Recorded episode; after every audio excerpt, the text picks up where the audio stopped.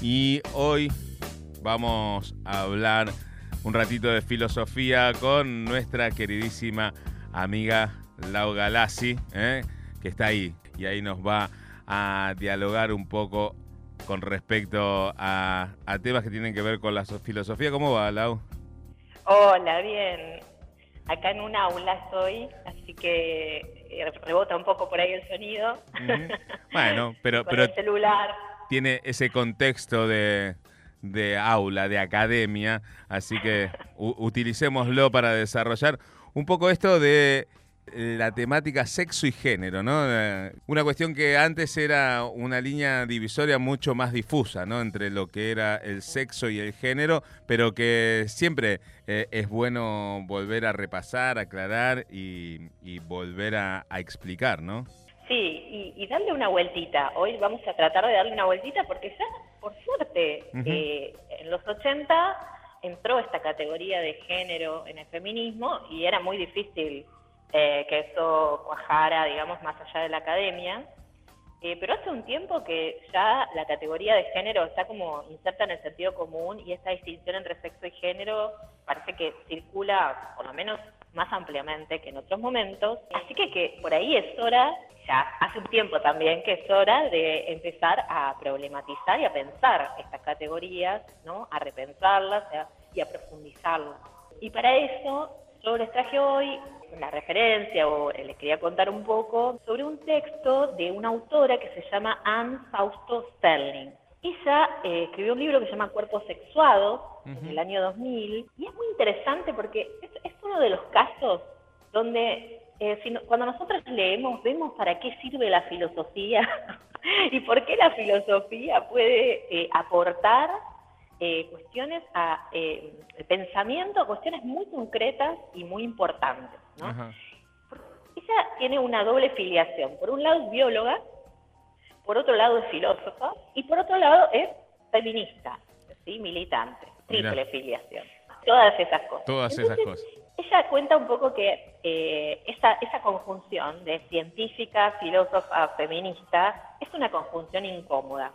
Porque mientras que eh, como feminista o como filósofa eh, aparece todo el tiempo esta cosa de que, bueno, en realidad las identidades son construidas, que todo es una construcción cultural, eh, que las construcciones culturales priman sobre cualquier otra cuestión. En pata de la biología se encuentra con un montón de gente que dice, no, la, la biología, la naturaleza, ¿no? Determina un montón de cosas y la naturaleza marca un montón de cosas y etcétera, ¿no? Entonces, son como dos mundos que parecen colisionar entre sí y por eso ella hace este libro pensando a través de la categoría de género, si quieren, la categoría de sexo. Ella Claro. trata de repensar la categoría de sexo.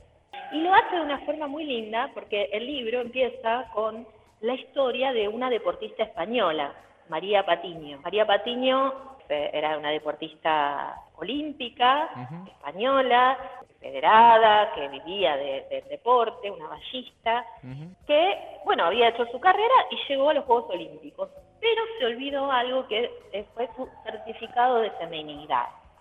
¿Sí? Para participar de las eh, competencias olímpicas hay que tener un certificado de feminidad o de masculinidad. Eh, esto empieza en el contexto de la Guerra Fría, porque se suponía que los, los soviéticos iban a querer eh, participar para ganar más medallas y entonces que se iban a ca- cambiar de sexo, ¿no? Entonces Ujú. empieza a hacer este control. Le hacen el control de feminidad ahí Sí. y descubren que María Patiño, a pesar de tener una apariencia, una identidad eh, de mujer, tenía eh, un cromosoma Y, era varón, eh, supuestamente, ¿no? Y que sus labios vulvares ocultaban unos testículos, ¿no? Hacen unos estudios y encuentran.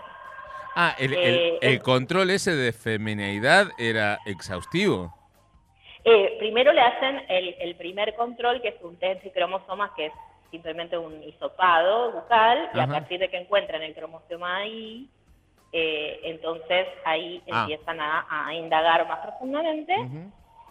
Eh, descubren que tiene una condición genética que es de insensibilidad a los andrógenos. Mucha gente tiene esa condición. Mm. Hay una, una gran cantidad de cuerpos que tienen esa condición, lo que significa que, aunque sus testículos producen testosterona, eh, las células no la reconocen y por eso no se desarrolla un cuerpo con rasgos masculinos. Entonces, Patiño, que se considera a sí mismo una mujer heterosexual, tenía una vida armada, se encuentra con que no solo no la dejan competir en las Olimpiadas, sino que pierde sus títulos, títulos que había tenido hasta el momento, eh, pierde su licencia federativa y pareja la deja, no tiene más por dónde vivir, o sea, Ah, todo le arruina- mal. Le arruina la vida.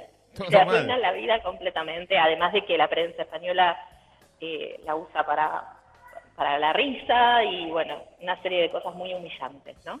Así que, eh, bueno, eh, después dejamos el caso de Patiño, porque ella ya después hace toda una lucha, Me imagino. justamente para, exacto, para volver y, y logra volver al deporte. Pero más allá de eso, Mm. Augustus Sterling toma escaso Ujú. para pensar, justamente, a pensar qué es entonces lo natural en, en los cuerpos, ¿no? Mm. Eh, ¿Qué cuerpos sexuados consideramos naturales? Si en la naturaleza hay solo machos y hembras, o sea, solo cuerpos machos y cuerpos de hembras, Mm. o si eh, estas categorías de varón y mujer, que ya sabemos que son categorías de género, nos hacen ver en los cuerpos naturales solo dos posibilidades cuando parece que hay más posibilidades.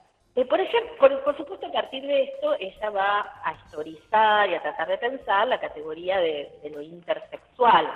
¿sí? lo, lo intersexual o lo que tradicionalmente se llamó hermafroditismo. ¿sí?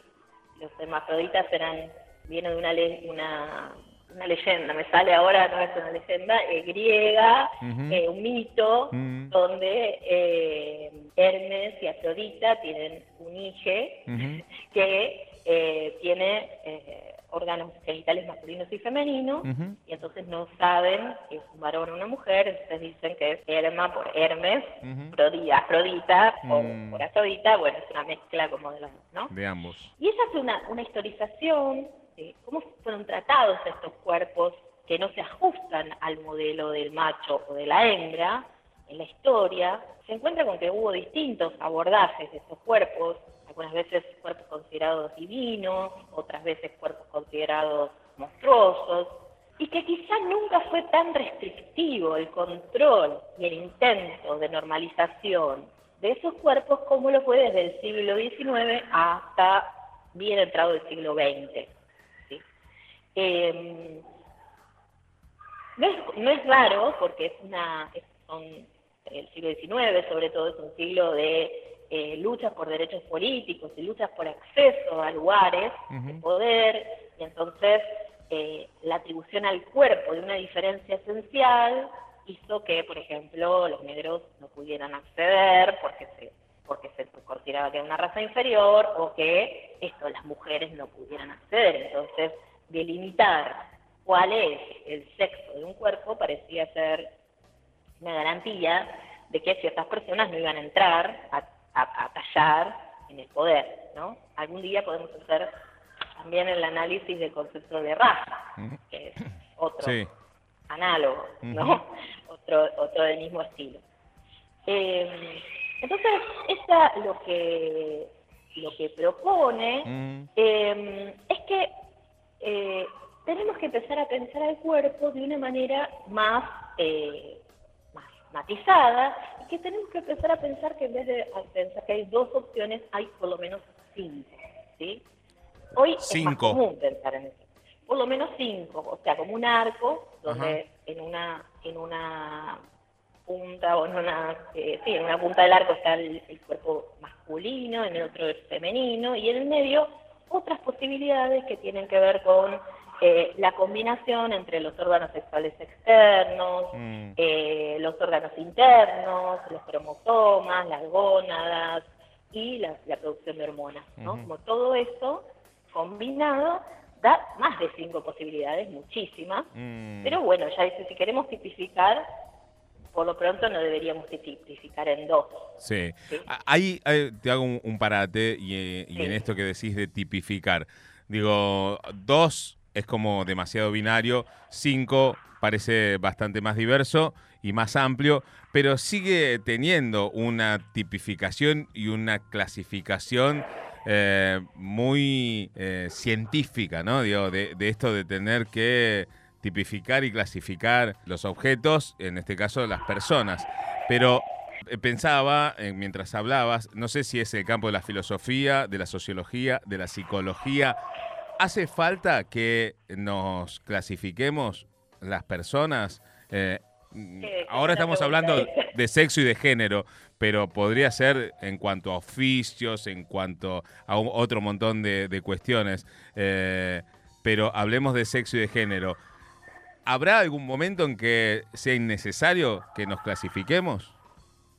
Bueno, ahí, ahí está buenísima la pregunta que me haces, porque pienso, eh, en realidad, Nietzsche decía que el pensamiento, eh, lejos de ser enriquecedor, siempre es reductor, siempre es abstractor. Mm, limitante, digamos. Eh, sí, limitante y a la vez es como eh, es como el otro autor decía que bueno que sin que sin que sin aire el pájaro no, no puede volar y sin embargo el, aire es un límite para el vuelo, ¿no? Mm. Eh, necesita ese límite para poder avanzar. Hay algo de eso con las categorías o con los conceptos o con las clasificaciones. Es muy difícil pensar sin algún tipo de concepto sin algún tipo de, mm. eh, de simplificaciones, si querés, ¿no? Los conceptos mm. parecen ser eso. Claro. Eh, entonces es difícil eh, porque, porque qué palabra le ponemos a eso que es absolutamente indeterminado, mm. ¿no? Y por otra parte, por ahí yo considero que todas las culturas, o muchos consideran en realidad que todas las culturas le dan un valor a eso que es la sexualidad. Solo que habría que pensar qué posibilidades hay de nombrar eso como, diverso o más diverso o menos diverso. Pero es mm. toda una discusión esta de si necesitamos o no necesitamos categorías para pensar. Por lo pronto la medicina o la biología, que es de donde ella está partiendo, eh, necesita algún tipo de estas tipificaciones para poder pensar, por ejemplo, patología. Claro. El tema es que a este se le asignaba, se asignaba como patología, o sea, una vez que yo puedo pensar más posibilidades, no las pienso como patológicas, las pienso como menos frecuentes, pero dentro de lo normal, ¿no? Mm. Eh, ahora, cuando eh, le doy carácter de patología, porque solo tienen que encuadrar en dos, empiezan los problemas, problemas terribles de mutilaciones genitales, de, eh, bueno, de intervenciones sobre los cuerpos hiperviolentas que siguen hasta hoy en día, ¿sí? No, es que terminaron y que eso forma parte de, otra época. Mm. Entonces, todo el trabajo de categorización de otras corporalidades eh, usuales o de otras corporalidades posibles implica también una deconstrucción eh, respecto, yo diría respecto de todo, también de género. ¿No? Claro. Eh, porque a veces eh, con esta idea de que el género es lo cultural y lo otro es lo, lo, natural, lo biológico, ¿sí? es como si dijéramos, bueno, mira, ahora aceptamos que nosotros civilizados, sofisticados, que podemos pensar, que podemos analizar, mm. eh, nos damos cuenta de que hay cosas que son culturales y que son diversas y bla, bla, bla, y todo bonito. Pero hay algo es la naturaleza, ¿sí? algo que está ahí y que es inmodificable, que dice que solo hay machos y hembras. Hmm. y ahí termina, y es binaria. Hmm. Entonces, cuando rompemos esa barrera y vemos que la naturaleza, ojo, también es diversa, la naturaleza también es eh, problemática, la naturaleza también se transforma, también tiene eh, una lectura que es cultural, etcétera, y empezamos a abrir, bueno, la cosa estalla. Mm. Entonces, eh, el terreno de la naturaleza es más complejo y el terreno de la cultura, ni te cuento, y juntos, eh, bueno, nos, requieren de, un tipo de pensamiento en el que ya no va a haber como cuerpos incorrectos o correctos, eh, bueno, ni, entidades, ¿no? Mm. Así que me gusta esto de, de Fausto Sterling de, de pinchar ahí donde, donde no nos animábamos, que es en la naturaleza. Mm. Me, parece que eh, tenemos que, dejarte y terminar esta columna hoy aquí, pero me parece que es un, buen disparador para seguirnos pensando, ¿no? Eh, para seguirnos pensando esto, como, como esta dialéctica humana entre lo racional y lo natural, por llamarlo de alguna manera. En, esto que vos decías, ¿no? Eh, generamos conceptos para analizar de los que nos tenemos que despojar para no armar eh, eh, eh, encasillamientos que son inconducentes, ¿no? Esa, ese equilibrio es... Esa tensión, ese equilibrio difícil. Que es muy compleja, pero que está buenísima. Bueno, si te parece, en nuestro próximo encuentro retomemos alguna de estas ideas y vemos Buenísimo. a ver. Vemos a Buenísimo. Te voy a traer algo de Nietzsche, entonces este, estos, estos textitos que están muy lindos para pensar eso. Dale, y, seguimos viendo por dónde nos vamos incomodando.